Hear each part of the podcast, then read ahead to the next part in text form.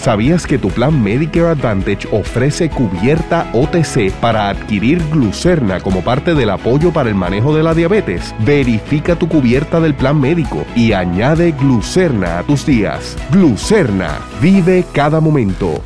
Hoy en qué es la que hay tenemos una mezcla de temas locales e internacionales. En la primera parte del programa les cuento todo lo que sabemos hasta ahora de lo que fue el colapso de uno, bueno, el banco número 16 en los Estados Unidos en cuanto a manejo de capital y otro banco también que fue cerrado en el fin de semana por el gobierno federal. Hablamos como siempre de la guerra en Ucrania, tenemos un resumito del Clásico Mundial de Béisbol y de los Óscares y luego en la segunda y la tercera parte analizamos la politiquería nuestra de cada día con Jorge Dávila. Sonia Valentín no puede estar con nosotros, así que tenemos doble tanda de Jorge. Todo eso y mucho más en qué es la que hay que comienza ahora. El análisis más potente y completo comienza ahora. Luis Herrero llega prendiendo fuego a los políticos y figuras que se atreven a dañar el país. Radio Isla 1320 presenta ¿Qué es la que hay? con Luis Herrero. Muy buenas tardes. Bienvenidos y bienvenidas a ¿Qué es la que hay con Luis Herrero por Radio Isla 1320? Hoy lunes 13 de marzo de 2023. Feliz comienzo de semana a todos y todas. Estamos en vivo y en directo para todo Puerto Rico por el 1320 AM y su cadena para el mundo a través de radioisla.tv, nuestra aplicación para teléfonos Radio Isla Móvil y en facebook.com diagonal Radio Isla TV. Yo soy Luis Herrero y como siempre les invito a que me sigan en todas las redes sociales, twitter.com diagonal L Herrero, facebook.com diagonal L Herrero, instagram.com diagonal L Herrero. Y recuerda que este programa lo puedes escuchar en su formato podcast. Búscalo como que es la que hay en tu aplicación de podcast favorita para que me escuches cuando a ti te dé la gana y que es la que hay de que vamos a hablar hoy, día 382 de la invasión rusa a Ucrania, fracasan dos bancos en Estados Unidos caso aislado o comienzo de algo más grande. Y con Jorge Dávila hablamos del primer día del juicio y la selección del jurado contra el exalcalde de Guaynabo, Ángel Pérez, y lo que fueron las actividades políticas del fin de semana del Partido Independentista Puertorriqueño y el movimiento Victoria Ciudadana. Pero bueno, antes de comenzar, vamos con los temas importantes fin de semana beisbolero. Oficialmente comenzó la acción en el pool D del Clásico Mundial de Béisbol, donde Puerto Rico dividió honores este fin de semana. Derrotamos a Nicaragua en un partido que fue bastante cómodo para los para Team Rubio el sábado.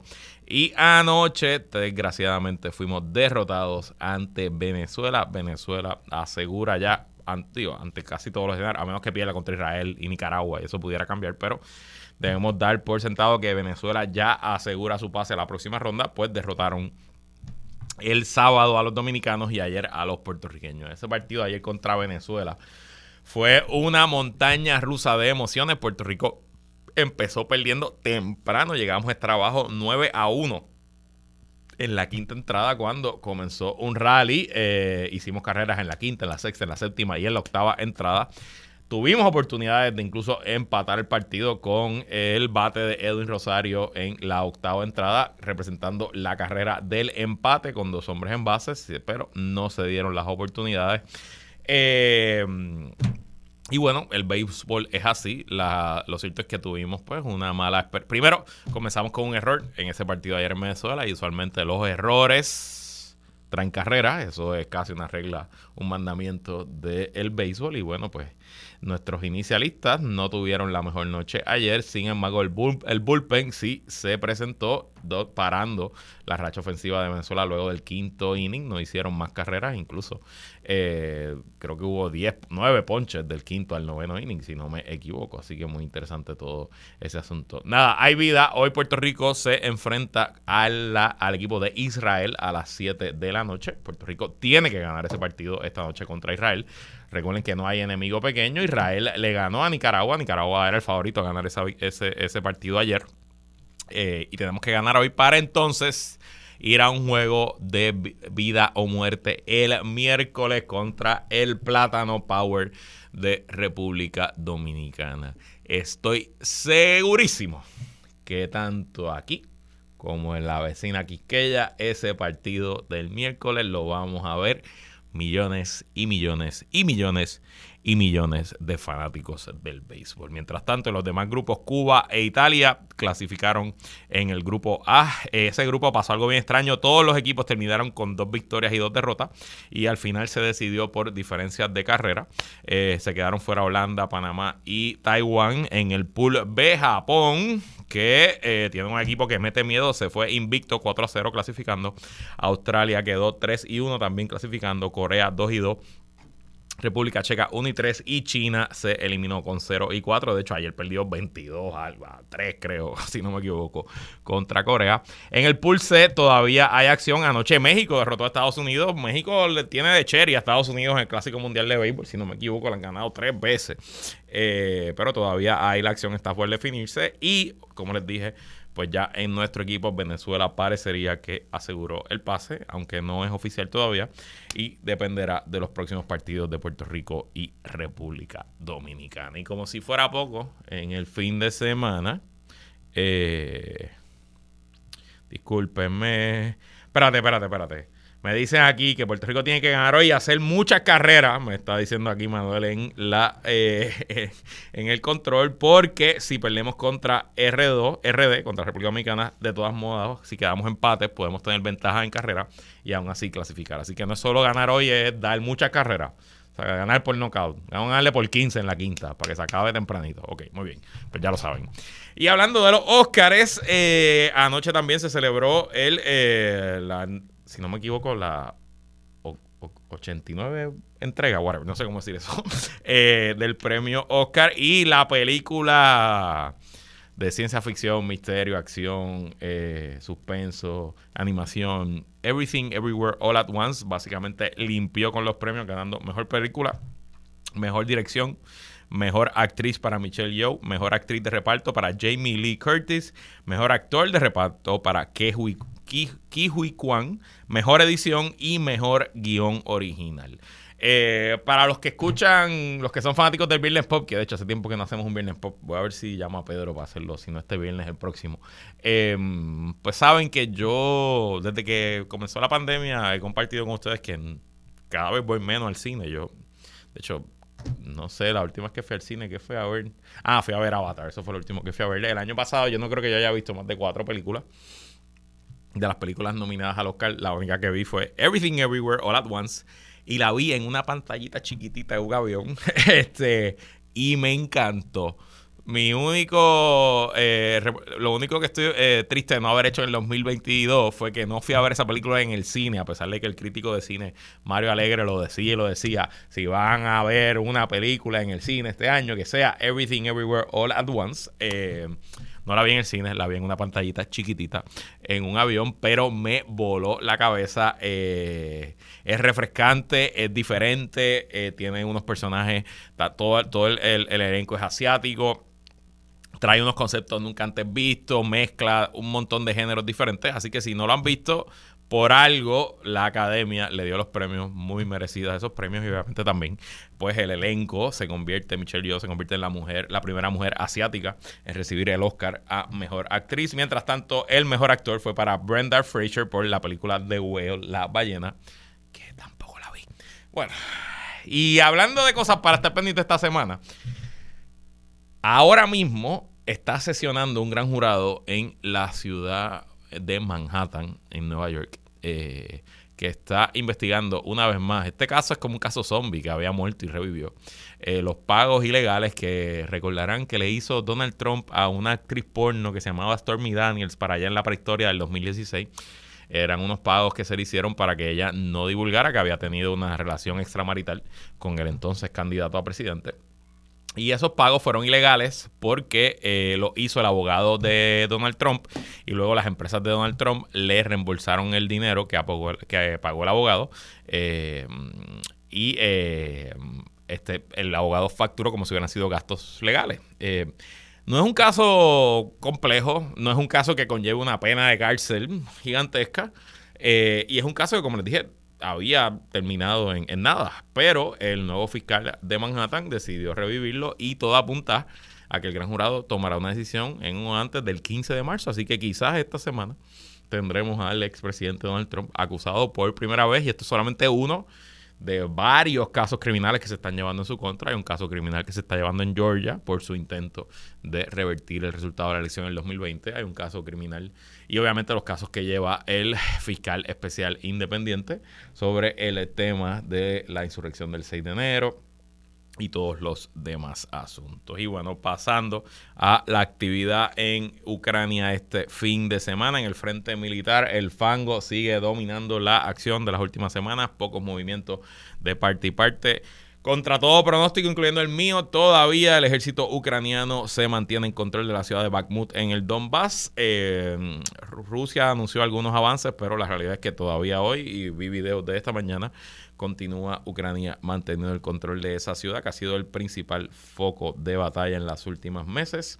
Eh, también este fin de semana se vieron más ataques de, Rusia, de Rusia en otra ciudad en el Donbass que se llama Abdivka, pero todavía sin mayores resultados. En el frente económico, recordarán que ya hace varios meses, tras la mediación de Turquía, Rusia y Ucrania habían llegado a un acuerdo para que se exportara granos a través del muelle, los muelles del Mar Negro de Ucrania. Eh, pues hoy Rusia dio un ultimátum de que estaría dispuesto a extender ese acuerdo solamente por 60 días adicionales. Veremos dónde termina ese asunto. Y en el frente diplomático, en la República de Georgia, continúan las protestas contra el gobierno y el partido pro-ruso.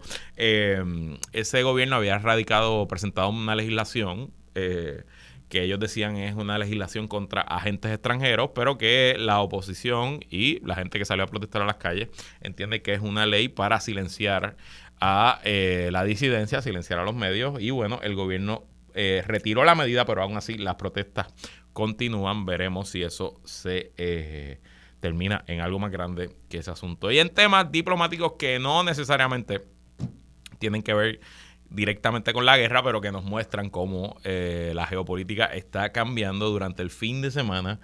Irán y el reino de Arabia Saudita eh, reabrieron relaciones diplomáticas, relaciones que habían estado interrumpidas por muchísimos años por diversos conflictos religiosos, regionales, políticos, etcétera.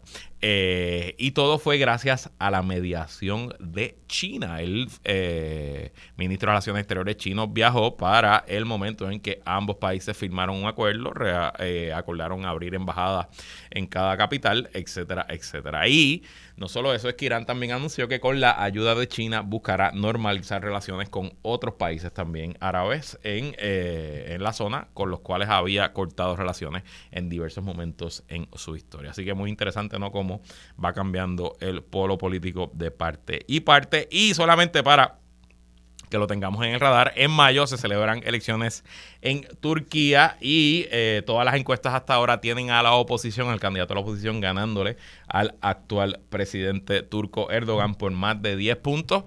En teoría, eh, uno debería pensar que Erdogan va camino a una derrota electoral porque la economía turca está en un momento muy difícil, la inflación es de los peores en el planeta la respuesta a los terremotos en Turquía fue desastrosa eh, y la oposición se consolidó detrás de un candidato de unidad, un candidato que es un político de muchos años, muy conocido, una persona eh, moderada en, prácticamente todas sus posturas y que no, no causa ningún tipo de miedo en ninguno de los sectores tradicionales en una sociedad democrática. Pero sabemos también que Erdogan no necesariamente es el tipo que más limpio juega, ni que sus elecciones en el pasado han sido las más claras, así que habrá que ver cómo termina eso. Esas elecciones son en mayo y son las elecciones más importantes del 2022. Así que veremos. Tengo un segundo aquí que me están escribiendo. Entonces, vamos al tema de estos dos bancos que fracasaron durante el fin de semana. El viernes, en las noticias que yo toco al principio, discutimos específicamente del cierre del Silicon Valley Bank. Eh, pero les había dicho que a esa hora que estábamos al aire, yo no tenía ningún tipo de información, así, o sea, no tenía mucha información, así que no abundé en detalle de lo que había pasado o no.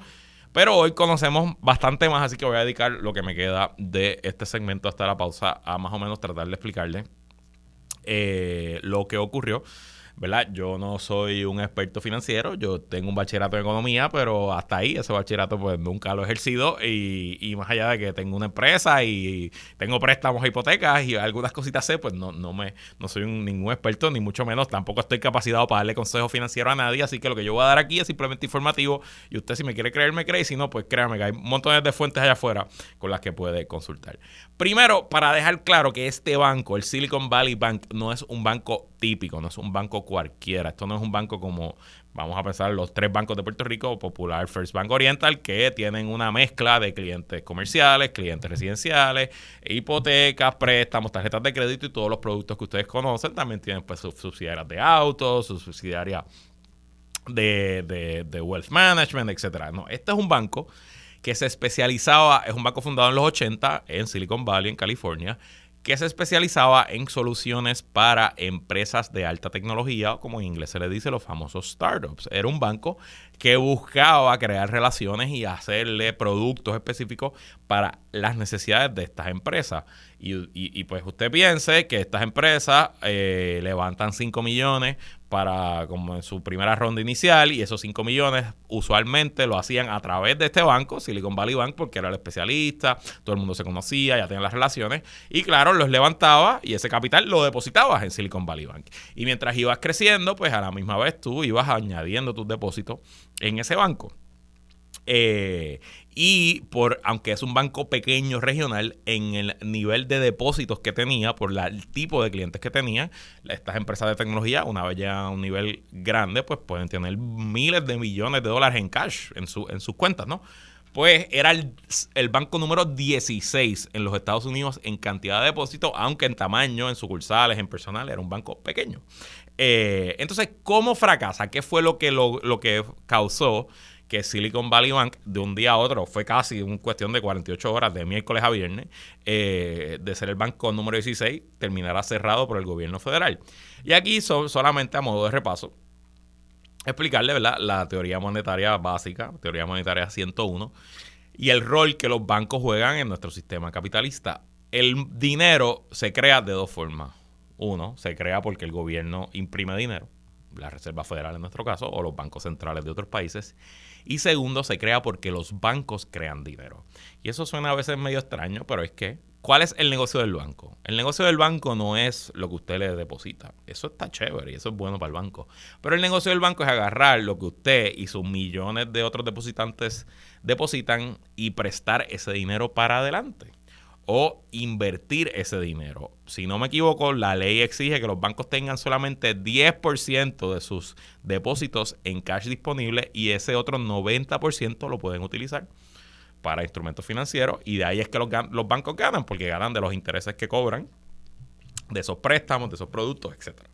Así que, por ejemplo, si usted deposita 100 en el Banco Radio Isla, por usar un banco que no existe y nunca existirá, eh, el Banco Radio Isla se puede virar y prestarle 90 aquí a Manuel después y cobrarle intereses por esos 90 por los próximos 5 años y ganar de regreso de esos 90 se gana 30 dólares y me devuelve los 90 a mí y esos 30 se los quedaron ellos como ganancia, los reparten entre los accionistas, los usan para lo que les dé la gana. Claro, eso funciona en teoría hasta que todo el mundo a la vez decide sacar los chavos. Y entonces el banco de momento dice, espérate, espérate, espérate, que yo no le puedo dar los chavos a todo el mundo que los depositó porque los tengo prestados, los tengo en la calle dando vueltas. Y un poco eso fue lo que ocurrió aquí. Claro, esto ocurrió en circunstancias muy especiales y muy particulares. La primera, que ya les dije que esto era un banco regional especializado en un tema. Segundo, al ser un banco especializado en los startups, en lo que son las compañías de tecnología, pues ¿qué ocurrió entre 2020 y 2022? Bueno, la pandemia y la pandemia tuvo efectos en toda la economía, pero en el sector de la tecnología en particular, la pandemia fue un boom. La pandemia nos convirtió a todos en, ya éramos consumidores de tecnología, pero nos convirtió en, consumidores de tecnología para prácticamente todos, para vivir, para socializar, para estudiar, para comer, para pedir. Y cientos, quizás miles de empresas en el espacio de alta tecnología tuvieron una infusión de cash súper fuerte, eh, porque gastamos más, porque recibieron ayuda del gobierno, porque se cambiaron sectores de la economía completamente. Imagínense las, aplicaciones de delivery, que quizás 8 o 10% nosotros las usábamos y de momento con la pandemia 50, 60, 70% nosotros las usábamos. Y todo ese cash entró a las cuentas de los clientes de Silicon Valley Bank. Y Silicon Valley Bank de momento se vio sentado en esta montaña de efectivo y dijo, hmm, ¿qué tal si tomamos ese dinero de nuestros depositantes y lo invertimos en bonos del Tesoro de los Estados Unidos? Y lo hicieron a principios del 2021. Compraron, si no me equivoco, 23 mil millones de dólares en bonos de Estados Unidos, un bono a tres años, o sea que en tres años pagaba al finalizarse el proceso, con un interés de 1.5. O sea, el banco entendió que era una buena inversión poner 23 mil millones para que en tres años regresaran 23 mil millones más 1.5% de intereses, que créame es un montón de dinero cuando la cantidad son 23 mil millones. Si fueran 23 pesos, no es un tanto dinero, pero si son 23 mil millones, pues sí. Claro, ¿Qué pasa? Que eso está bien siempre y cuando tú puedas aguantar los tres años sin sacar los chavos. Pero, ¿qué ocurrió en el 2022? Aquí lo hablamos cada vez que la, eh, el Banco Central de los Estados Unidos, la Reserva Financiera, sube los intereses, pues eso aumenta los intereses de los bonos del gobierno de Estados Unidos. Y si usted no tiene que vender su bono, pues no hay problema. Pero cuando empiezan a subir los intereses, los clientes de Silicon Valley Bank, estas empresas de tecnología, ya no tienen acceso a financiamiento como antes, ya el cash que estaba corriendo libremente por el mercado ya no está tan atractivo y estas empresas tienen que entonces, en vez de ir a pedir prestado a buscar nuevo financiamiento, tienen que ir contra el cash que ya tienen en sus cuentas y girar contra sus depósitos. Así que montones de estas empresas se viran y empiezan a, pagar su nómina, sus gastos, sus suplidores, sus taxes, lo que pagan las empresas todos los días, pues empiezan a ir contra el cash que tienen depositado en Silicon Valley Bank. Y en algún momento la semana pasada, Silicon Valley Bank se da cuenta que se va a quedar sin liquidez, así que decide tomar una, pues decide vender sus bonos que había comprado en el 2021 antes de que se completen los tres años de su periodo de, de maturación, maturación, no sé esa palabra, es un disparate que yo acabo de decir, pero el periodo contratado. Pero ¿cuál es el problema? Que ahora los intereses están mucho más altos que al momento de que los compraron. Si no me equivoco, ese mismo bono de, Silicon Valley Bank ahora se está vendiendo a 4.5%. Así que al momento que el banco vende esos bonos, los vende a una pérdida.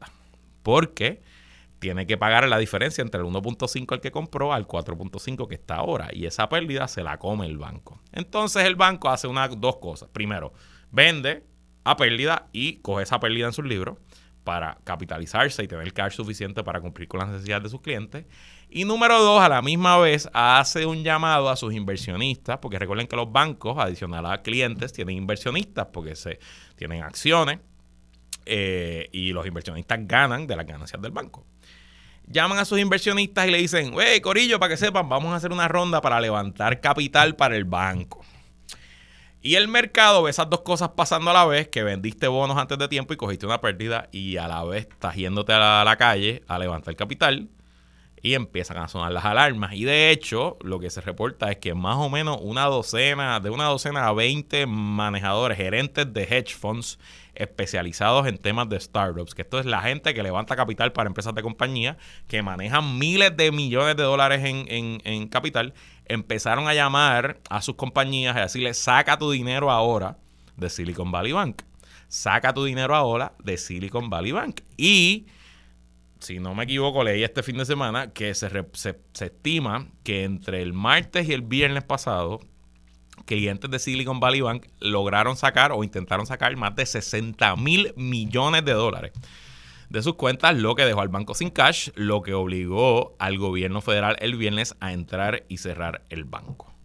¿Qué sabemos hoy? Hoy lunes en la mañana, ningún cliente de Silicon Valley Bank perdió su dinero, las cuentas hoy estaban todas activas, el gobierno tomó control del banco, aunque sabemos que el seguro del FDIC es de 250 mil dólares por ahora el gobierno está garantizando todos los depósitos del 100% mientras busca un comprador para el banco. Eso es lo que se supone que pase, que el gobierno obligue a una institución financiera más grande a comprar a Silicon Valley Bank y que todas las cuentas pasen a ese banco, como pasó, por ejemplo, con Western Bank aquí en Puerto Rico, que el FDIC se quedó con los préstamos malos eh, de Western Bank, pero obligó a Banco Popular y, si no me equivoco, a First Bank también a comprar eh, gran parte de lo que era Western Bank en su momento. Y... Eh, Lo otro que ocurrió también hoy es que hubo un gran pánico en Wall Street, sobre todo con bancos regionales y las acciones de bancos regionales en todo el país, bancos especializados en temas, no bancos grandes como piensen, qué sé yo, un Bank of America, sino bancos particulares que trabajan ciertos tipos o que son regionales, vieron una gran caída y en Puerto Rico no fue la excepción.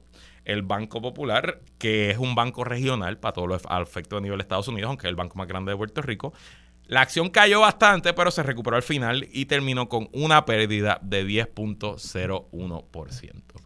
Como les dije al principio, yo no soy un experto de este asunto, mm, pero me parece que hay una diferencia bastante clara entre lo que está pasando ahora con lo que pasó al comienzo de la gran crisis financiera del 2008.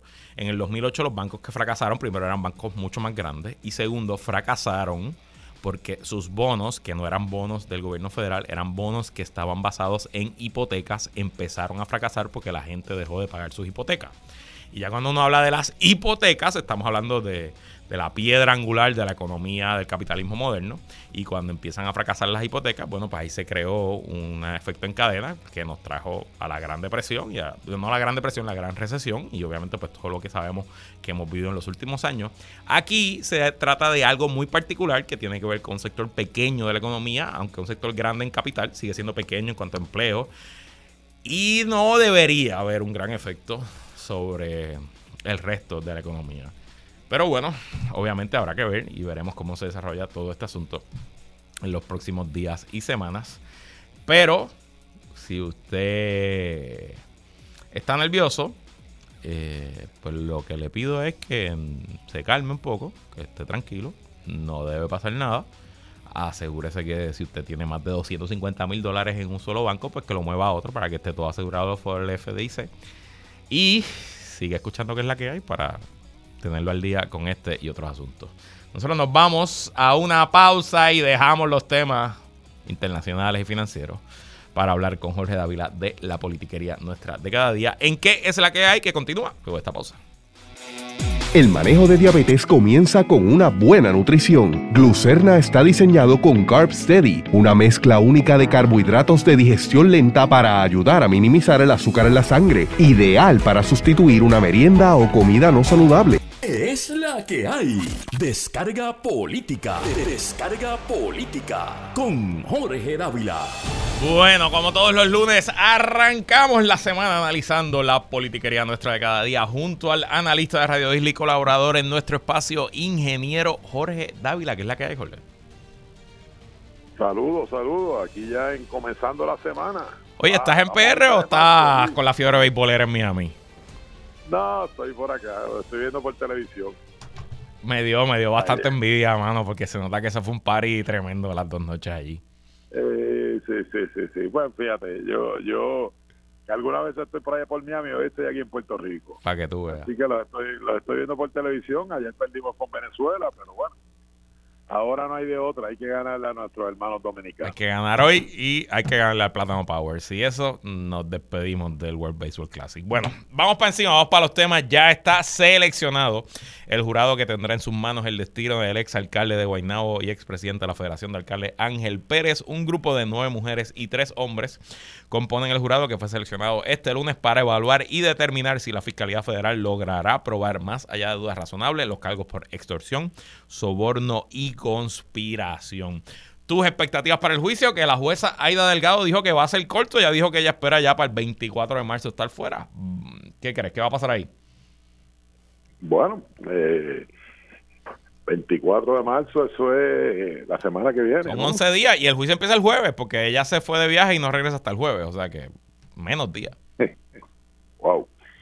Eh, nada, ¿qué te puedo decir? Eh, va a ser un caso interesante eh, porque fíjate que, este caso es la primera vez que Fiscalía eh, filtró un, un video, ¿no? eh, fíjate que aquí el, el, el, responsable de todo esto es el, el notorio Oscar Santamaría, eh, que ya había sido mencionado en varios casos, eh, entre ellos el del, Cano Delgado, eh, y, y no se había filtrado ningún video, asumo yo que sí, que en esos casos habían videos también. Eh, así que fue algo, algo novel. Eh, ¿Con qué propósito lo hicieron? Pues parece que habían dos o tres alcaldes más en la mirilla. Me parece que utilizaron eso para ver quiénes venían y levantaban las manos y, me parece que ocurrió así. Ahí hubo dos o tres alcaldes que, aparecieron luego de que se filtró ese video. Así que eh, ya, ya de por sí eso pues, pues lo hace un caso distinto a lo que habíamos visto antes. Eh, y obviamente pues interesante también lo que ha levantado la defensa de que fue un dinero que se dio eh, como donativo político, eh, lo cual es un delito. Eh, así que ya, ya obviamente, ¿verdad? En el caso de que se pruebe que sí que fue un donativo político, pues le espera otro otro juicio o algún acuerdo, ya, ya eso sería en la esfera estatal eh, porque definitivamente entonces habría una violación al, a las leyes electorales en Puerto Rico. Ciertamente no es lo mismo de lo que se está acusando en la esfera federal, eh, ni los términos serían los mismos, así que bueno, esa fue la decisión. Eh, y obviamente, fíjate que es el, el, único de todos los alcaldes que estuvieron involucrados con este individuo que va a juicio. Todos los demás llegaron a acuerdos eh, así que nada, eh, es algo es, algo interesante. Eh, recuerda que en la esfera federal lo que tiene que convencer la defensa es a a una sola persona de las dos de los 12 jurados. ya en Puerto Rico también, por cierto, ya el Supremo también, aquí es 12-0 también, ya eso se acabó. Correcto. Correcto, por eso es bueno que tengamos un abogado aquí. mire, te, aclaro otra cosa, no fue una filtración, el video no se filtró, el video Fiscalía lo incluyó en los documentos de acusación, en el, en el indictment original, porque Fiscalía lo usó como, como evidencia de que Ángel Pérez podía pagar una fianza alta. O sea, y obviamente lo hacen con toda la maldad. Es como tú dices, lo hacen para enviar un mensaje. Y al igual que tú dices, no es casualidad que este es el único caso que vaya a juicio. Eh, todos los demás alcaldes, vicealcaldes, exalcaldes, ayudantes, todos se han declarado culpables.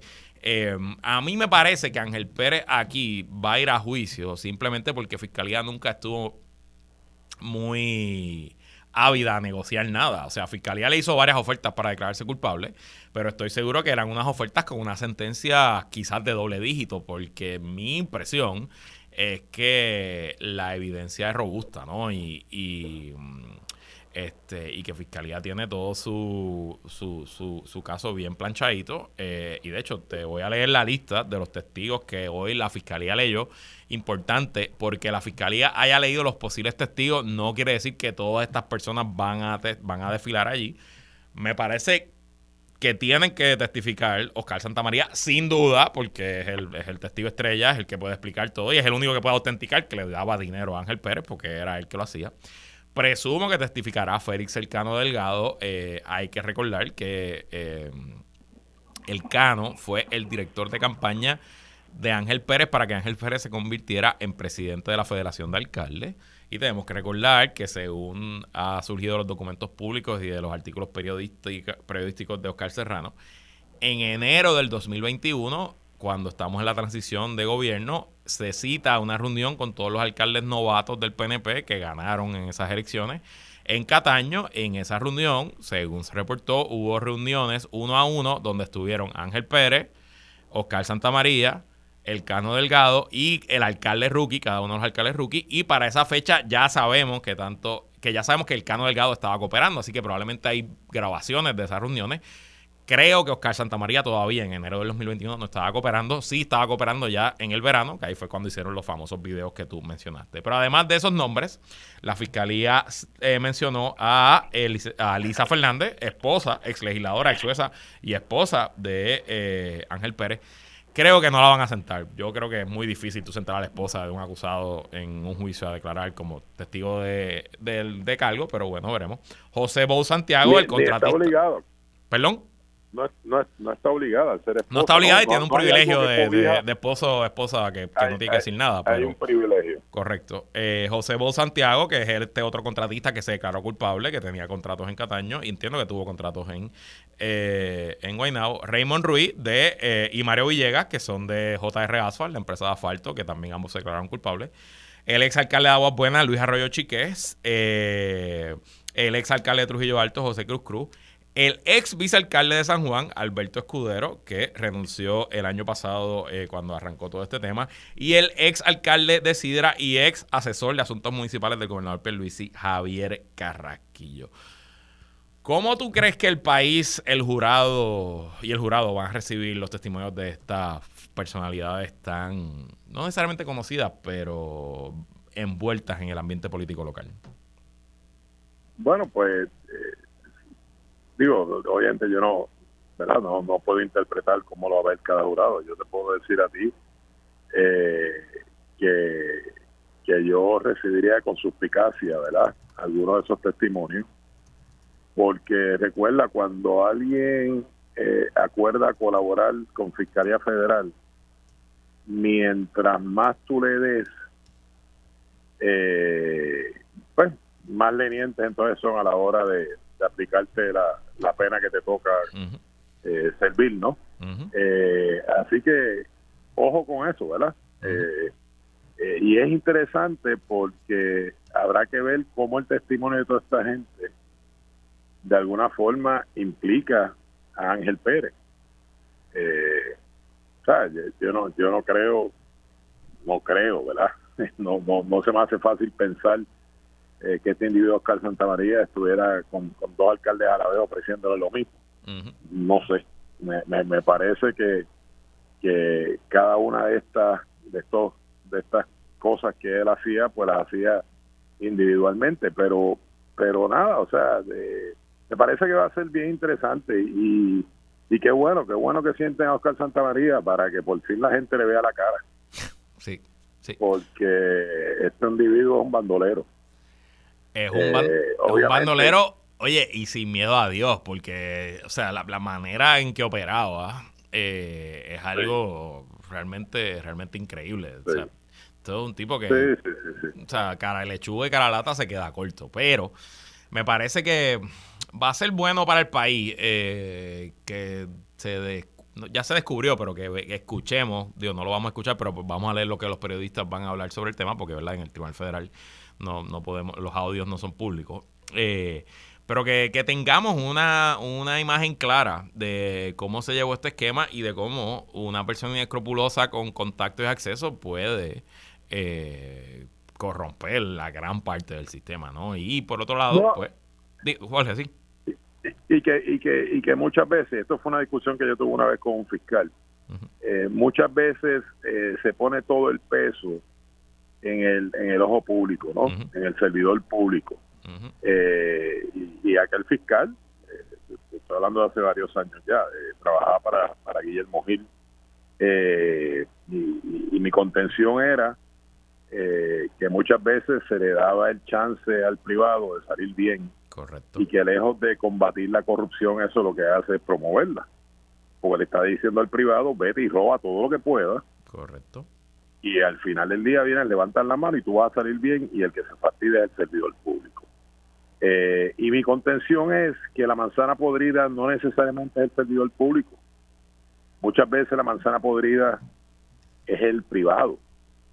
Y toca esta puerta y toca la otra y toca la otra y toca la otra y a alguien se le doblan las rodillas.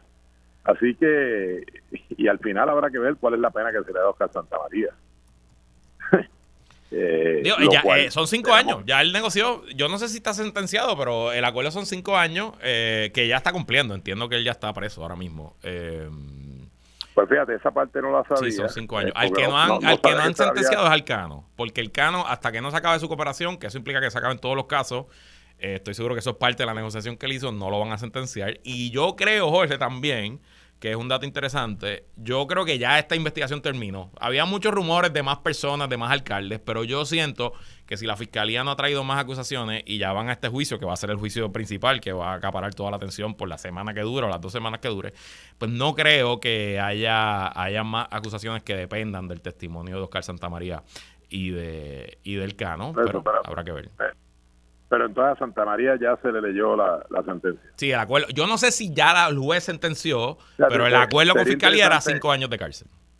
Y devolver, creo que devolver uno y pico de millones, uno punto y pico millones. Esto es una carrera, Jorge. El primero que llega sale mejor. Ángel Pérez nunca llegó. Lo arrestaron en la casa. Perdona que me ría. Pero ah. si tú sumas la cantidad de dinero en contrato que tenía Oscar Santa María, un millón y medio, como dicen por ahí, es petty cash. Claro. Y cinco años de cárcel, él es un hombre relativamente joven, cinco años de cárcel cumplirá cuatro y medio. Y sale multimillonario. Y te voy a decir otro, por ejemplo, eh, eh, Luisito Arroyo, el exalcalde de Aguas Buenas, que él fue voluntariamente, él ni siquiera esperó a que lo llamaran, ni, ni se le apareció un agente del FBI, y lo sentenciaron a dos años, y entiendo que ya salió, que ya está en la calle. este Así que eh, veremos a José Luis Cruz Cruz, el de Trujillo Alto, no lo han sentenciado, pero Ángel Pérez pudiera con una sentencia de 15, 20 años si es encontrado culpable por el jurado. Así que ahí un poquito también la fiscalía está dejando claro. Juega pelota conmigo y sale mejor, me enfrenta, bueno, pues que el jurado decida. Y ese argumento de que eso eran no eran no eran sobornos, eran donativos políticos en este ambiente ante un jurado del Tribunal Federal que es un jurado clase media, media alta, porque tienen que ser bilingües, son todos profesionales. Yo no sé si eso es un argumento ganador te soy honesto. A mí. Vamos, vamos, vamos a ver. Eh, mi, mi contención sigue siendo: si a ti te tocaban 30 años, cógete 10 o cógete 15. Eh, y, y, y, tienes que devolver todo el dinero. Todo el dinero. Todo el dinero, porque te garantizo que no fue millón y medio lo que echó a su, a su cuenta bancaria Oscar Santamaría. Pero, pues así que el gobierno consigue colaboradores y así que el gobierno prueba los casos. Eh, tristemente, hasta que se invierten en una forma de leer la mente, no hay de otra. la, pero la pregunta es si así estamos combatiendo la corrupción. Lo que queremos es combatir la corrupción. Y mientras siga habiendo penas lenientes para, para aquel que viene, levanta las manos, sabiendo todo el dinero que se ha embolsicado, eh, yo no estoy tan seguro, no estoy tan seguro que así estamos combatiendo la corrupción. Eh, de hecho, el mejor ejemplo es que esto todo el mundo se pregunta, pero ¿por qué lo siguen haciendo? ¿Por qué lo siguen haciendo si al final lo cogen? Y posiblemente la, la pregunta es si de la forma que estamos atacando la, la corrupción es la forma correcta o hay que buscar otros mecanismos. No sé. El jueves arranca esto. El jueves arranca esto y luego hablaremos de lo que ocurre en ese primer día. Vamos a la pausa, regresamos con más en que la que Regresamos y seguimos conversando hoy con doble tanda con Jorge Dávila. Sonia Valentín está excusada. Bueno, vamos a hablar de los partidos políticos. Hace dos semanas el PPD celebró su asamblea hace una semana, tanto el PNP como el Proyecto Dignidad hicieron lo propio. Y este fin de semana, el movimiento Victoria Ciudadana y el Partido Independentista Puertorriqueño, ambos tuvieron actividades multitudinarias, aunque no fueron asambleas como tal. El PIB tuvo una reunión de su organización de mujeres con más de 200 participantes en un hotel en Guayanilla, mientras el movimiento Victoria Ciudadana celebró su cuarto aniversario con un evento y un radio maratón para levantar dinero en la placita Roosevelt. Mi primera pregunta es ¿por qué no hicieron las actividades juntas? ¿Por qué si ya hay alianza, por qué el PIB sigue haciendo sus cosas de Victoria hace por la otra? Bueno, porque tienen que guardar las apariencias. Ah, bueno. Buena contestación.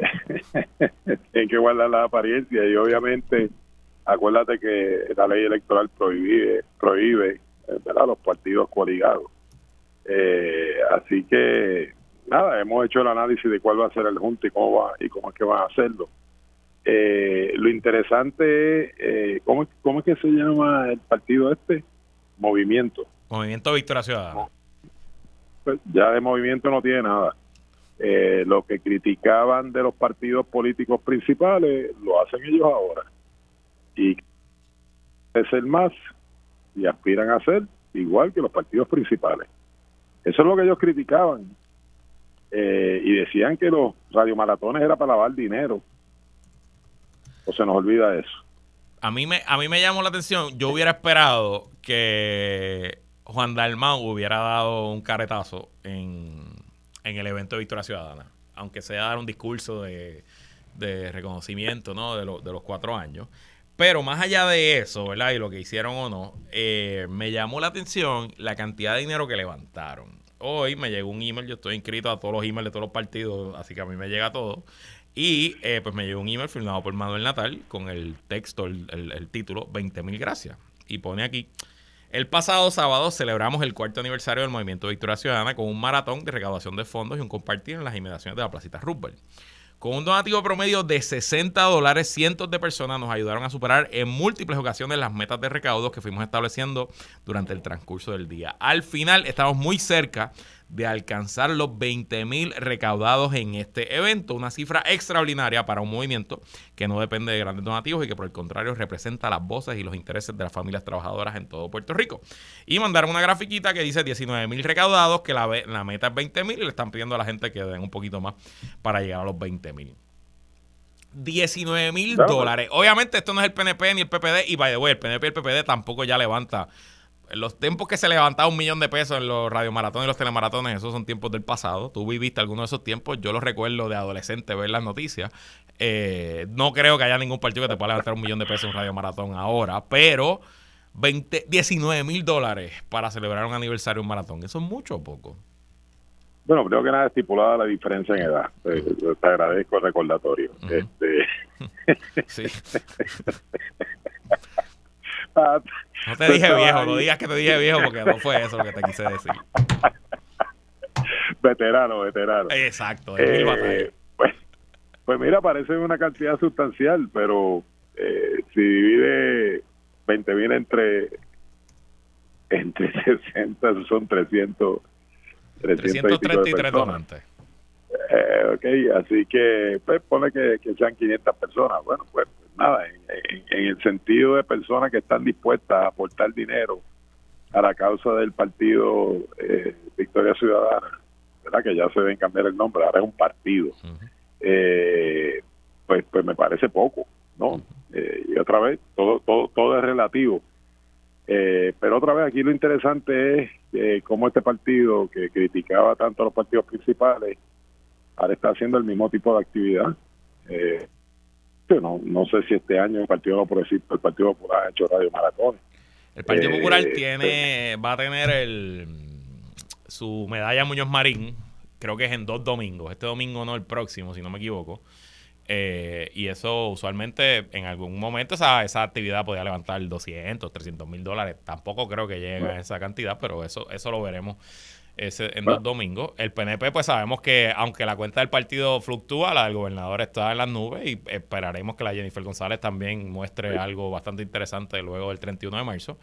Pero te soy honesto, Jorge, mira, eh, en más o menos este negocio de la, del, del, del mercadeo político, eh, en Estados Unidos, las campañas han establecido que uno puede lograr del 1.5 al 3% de tus electores totales convertirlos en donantes. Que eso es lo que tú puedes convertir porque son los más alcorosos, los que más creen en ti, de 1.5 a 3%. Así que, tomando por base los 180 mil votos que Alexandra Lugaro sacó en el 2020, y le sacamos el 3% de eso, estamos hablando que técnicamente allá afuera pudieran existir 5.400 donantes para Victoria Ciudadana. Y pues si nada más llegaron a 333 en un evento que yo llevan un par de semanas dándole duro y que iban a celebrar su eh, aniversario, pues yo te tengo que decir, ¿verdad? Ya, yo sé que me, me, me, critican en las redes los, seguidores de Victoria, etcétera. Yo no puedo catalogar esto de otra forma que es un fracaso, honestamente, Jorge. O sea, si esto es un partido que tiene que demostrar pujanza, una de las maneras que uno demuestra momentum y pujanza en la política es capacidad de levantar dinero. Eso, eso, es, eso es regla de oro.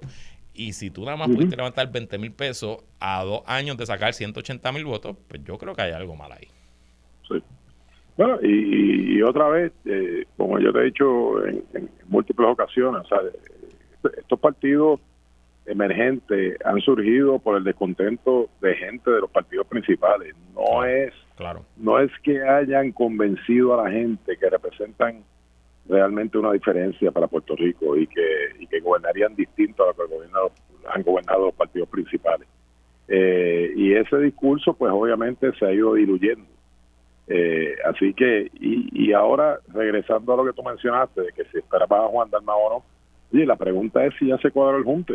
Yo, yo sé que la intención la hay, pero siempre te he dicho que va a depender, a mí no me cabe duda que Juan Dalmao va a correr para gobernador, si Manuel Natal alguien lo convenció de que no de que no corra para gobernador. Yo no sé si eso ha ocurrido. Si Manuel Natal, eh, que, conocemos de lo ambicioso que es y cómo utilizó al Partido Popular para salir electo sin sentirse popular, porque me parece que nunca se sintió popular. En, ese sentido, cogió de tontejo a, los populares. Eh, si alguien ya lo convenció de que no corra para gobernador, si nadie lo ha convencido, pues entonces a lo mejor el famoso junte no se da y corre cada cual por su lado. Esa es la gran pregunta. Si alguien va a convencer a Manuel la tarde que no corra para gobernador, porque a mí no me cabe la menor duda de que sus intenciones y sus aspiraciones son correr para gobernador. Ya San Juan le queda chiquito. Eh, así que vamos a ver si eso eventualmente ocurre o no. Eh, si ocurre, y lo hemos planteado, sería que Dalmau corre para gobernador, ellos ponen un candidato de agua para esa posición, lo mismo ocurre en San Juan, el PIB lo hace, eh, y cada cual entonces, ¿verdad? Recibe el apoyo de, todo el mundo para esa posición en particular. Pero todo esto se reduce a si Manuel Natal no va a correr para gobernador.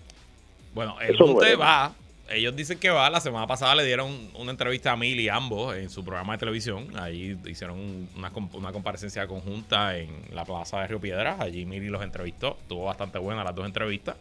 Y dijeron que sí. Nada, este. Hasta Dalmao dijo que fue Manuel quien lo llamó primero y establecieron un poco. Así que yo veo la cosa. Ellos dicen que van. Veremos, obviamente, del dicho al hecho. dijo que va a correr para San Juan. Más o menos, lo dieron a entender, no fueron tan categóricos. Pero como, como dice el dicho, del dicho al hecho, hay un gran trecho y... y la política cambia día a día. Así mismo es. Y bueno, para analizar la politiquería, regresarás el jueves, así que Jorge Dávila, gracias por estar aquí. Que tengas buena semana. Igual tú y bueno, vamos arriba a Puerto Rico, hay que ganar hoy y hay que ganar el miércoles. Hasta aquí esta edición de ¿Qué es la que hay con Luis Herrero? Como siempre, agradecido de su sintonía y patrocinio. Quédese con nosotros la mejor programación y análisis de la radio puertorriqueña. Continúa en Radio Isla 1320. Hasta mañana.